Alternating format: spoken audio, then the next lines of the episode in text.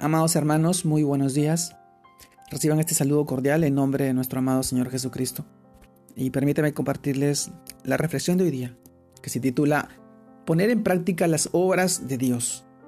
Y vamos al libro de Juan, capítulo 6, verso 28 y 29, el cual nos habla de esta manera. Entonces le dijeron, ¿qué debemos hacer para poner en práctica las obras de Dios?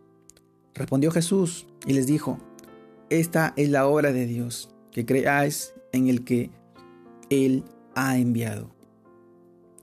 Juan capítulo 6, verso 28 y 29. Poner en práctica las obras de Dios. Amados hermanos, nuestra fe determina nuestras obras. Nuestra confianza en Jesucristo determina nuestras acciones. ¿Qué esperarían aquellos que hicieron esta pregunta al Señor Jesús? ¿Qué debemos hacer para poner en práctica las obras de Dios?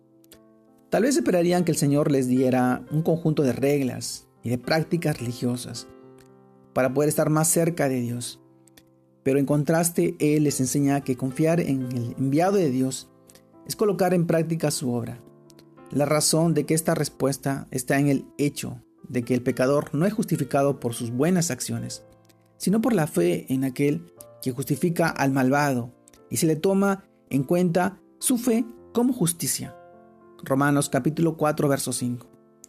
Amado hermano, al ser justificados, es decir, considerados justos delante de Dios, y al tomar esto como un hecho, como algo cierto en nuestra vida, el Espíritu de Dios en el día, en el día a día, nos lleva a actuar en la justicia y santidad que Cristo, nuestro Señor, poderoso Salvador, nos dio en la cruz. Porque somos librados del enemigo, que nos tenía encerrados. Somos librados del pecado, esto lo encontramos en el libro de Lucas capítulo 1 versos 67 a 75. Perdonados, sanos y salvos. Así que la verdadera fe nos lleva a actuar de acuerdo con lo que creemos. Es el impulso de vida que todos necesitamos y al hacer en coherencia con lo que creemos, nuestra fe es perfeccionada. Santiago capítulo 2 verso 22. Por esto el Señor nos da este mandamiento y que es este es su mandamiento, que creamos en el nombre del Hijo, de su Hijo Jesucristo, y nos amemos unos a otros como Él nos ha amado. 1 Juan capítulo 3, verso 23. Sí, mi hermano, entonces por lo tanto, sigamos pues en esta obra de fe, haciendo nuestro trabajo de amor y teniendo la firmeza de nuestra esperanza en nuestro amado Señor Jesucristo, a nuestro Rey, nuestro Salvador. 1 Tesalonicenses capítulo 1, verso 3. Poner en práctica las obras de Dios requiere de un proceso de transformación que solamente lo podemos obtener a través de su Santo Espíritu. Él va a ir transformando tu vida, haciéndote ser diferente, transformando al carácter de Jesús.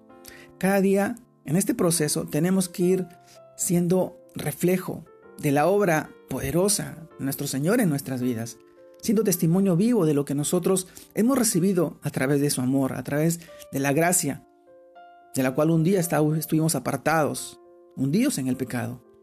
Y por eso que las obras es producto de la fe y la confianza de, de la cual tenemos en nuestro Salvador.